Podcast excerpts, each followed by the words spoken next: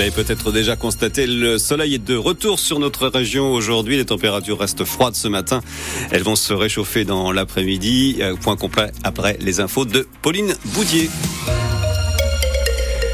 Pauline, travaux d'ampleur dans le Sénonais. Dans le secteur de Torigny-sur-Aureuse, le syndicat des eaux Sens Nord-Est s'attelle à interconnecter les conduites. Une formule un peu barbare pour désigner le croisement des tuyaux d'alimentation en eau pour que chacun d'entre eux soit alimenté par plusieurs sources. Ça permet tout simplement d'éviter les coupures, mais pas seulement, Renaud Candelier. Ces conduites en fonte peintes en couleur bleue, le syndicat en aura posé 10 km à la fin du chantier pour connecter plusieurs villages autour de Torigny-sur-Aureuse. Et le premier des risques de coupure d'eau en ce moment, c'est le gel, explique David Grandjon, le directeur du SMAEP. On est pratiquement à une fuite par jour. Samedi, par exemple, on a eu une grosse fuite euh, sur la commune de Malais-le-Petit qui a coupé l'eau en fait euh, aux abonnés pendant quelques heures. Donc on a réussi en fait à les réalimenter, d'où le fait d'être interconnecté, à les réalimenter par, une autre source. Donc euh, la coupure a été minimisé. Mais le gel hivernal n'est pas la raison principale de ce chantier, rappelle le responsable technique du SMAEP, Frédéric Meunier. La principale justification, c'est un peu l'anticipation par rapport au réchauffement climatique. On suit le niveau des nappes. On s'est aperçu qu'au fil des années, la recharge hivernale est moins importante. Et à l'avenir, certains captages pourraient manquer d'eau. Enfin, le troisième risque plus ponctuel de coupure d'eau est d'origine agricole. Certains captages sont dans un contexte agricole assez intense, donc qui entraînent parfois des pics de nitrate. D'autres captages sont plutôt dans les bois, donc là on est sur une qualité d'eau très bonne. Ça permet de pallier euh, parfois l'une par l'autre. Ce chantier à 2 millions d'euros est le résultat de 3 ans de travail. La mise en eau est prévue à la fin du mois de mars. Et ceci dit, les nappes phréatiques se portent plutôt bien cette année. On attend encore les relevés précis pour 2023, mais ils sont a priori, euh, les nappes sont a priori mieux remplies qu'en 2022. Euh, vous, vous aussi peut-être vous galérez à prendre vos rendez-vous médicaux pour vous ou alors pour vos enfants. Le département tient peut-être un bout de solution. Un bus de la protection maternelle et infantile. Il commencera à circuler dans Lyon en mars. À l'intérieur, une infirmière puéricultrice, elle donnera des consultations gratuites aux enfants de 0 à 6 ans et aux futures mamans.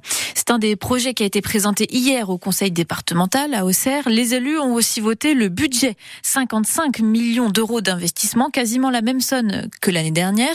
Et plus de la moitié vont être consacrés à des travaux de voirie, dont 6 millions d'euros pour la déviation au Serre Sud. L'argent est toujours le nerf de la guerre de l'hôpital public. C'est en somme le triste constat qu'a dressé Agnès Cornillot, la nouvelle directrice du centre hospitalier d'Auxerre, lors de ses vœux hier. L'établissement n'est pas à l'équilibre et pour le rétablir, il va falloir faire des efforts.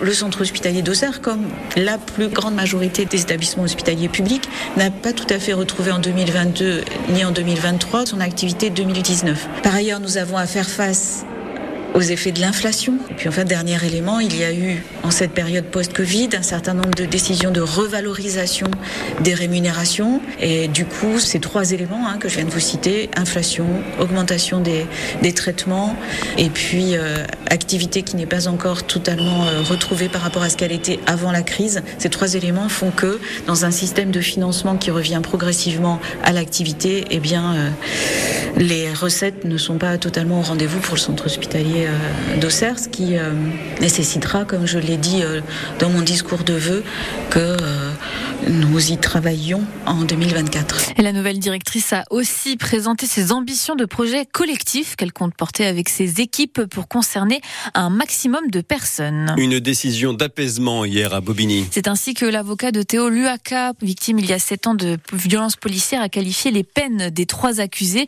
Elles vont de 3 à 12 mois de prison avec sursis, associées à une interdiction d'exercer son métier sur la voie publique et de détenir une arme pendant 5 ans pour le policier reconnu coupable du coup de matraque à l'anus qui a durablement handicapé Théo. Si votre cafetière ne fonctionne plus depuis quelques jours et que vous, ne voulez pas en acheter une nouvelle, sur France Bleu Auxerre, on a peut-être une solution à vous proposer. Cette solution, c'est le repère café. C'est à Joigny aujourd'hui. De 14h à 18h, vous pouvez emmener tous vos objets qui ne fonctionnent plus. Des bénévoles vous aideront à les réparer. Tout ça, ça se passe à la Halle au Grain. Exploit du français Arthur Cazot à l'Open d'Australie. C'est du tennis et je sais que ça vous fait particulièrement plaisir, ah ben David. oui, bravo. Il est 122e mondial, Arthur Cazot. Il s'est qualifié pour les huitièmes de finale de ce tournoi de Grand Chelem en battant à plat de couture 3-7 à 0 le néerlandais Talon pour le 31e mondial. Ça fait quand même 91 places d'écart. Jour de match pour Lassine Sinayoko, l'attaquant de l'AGA, joue avec le Mali, son deuxième match de leur Coupe d'Afrique des Nations.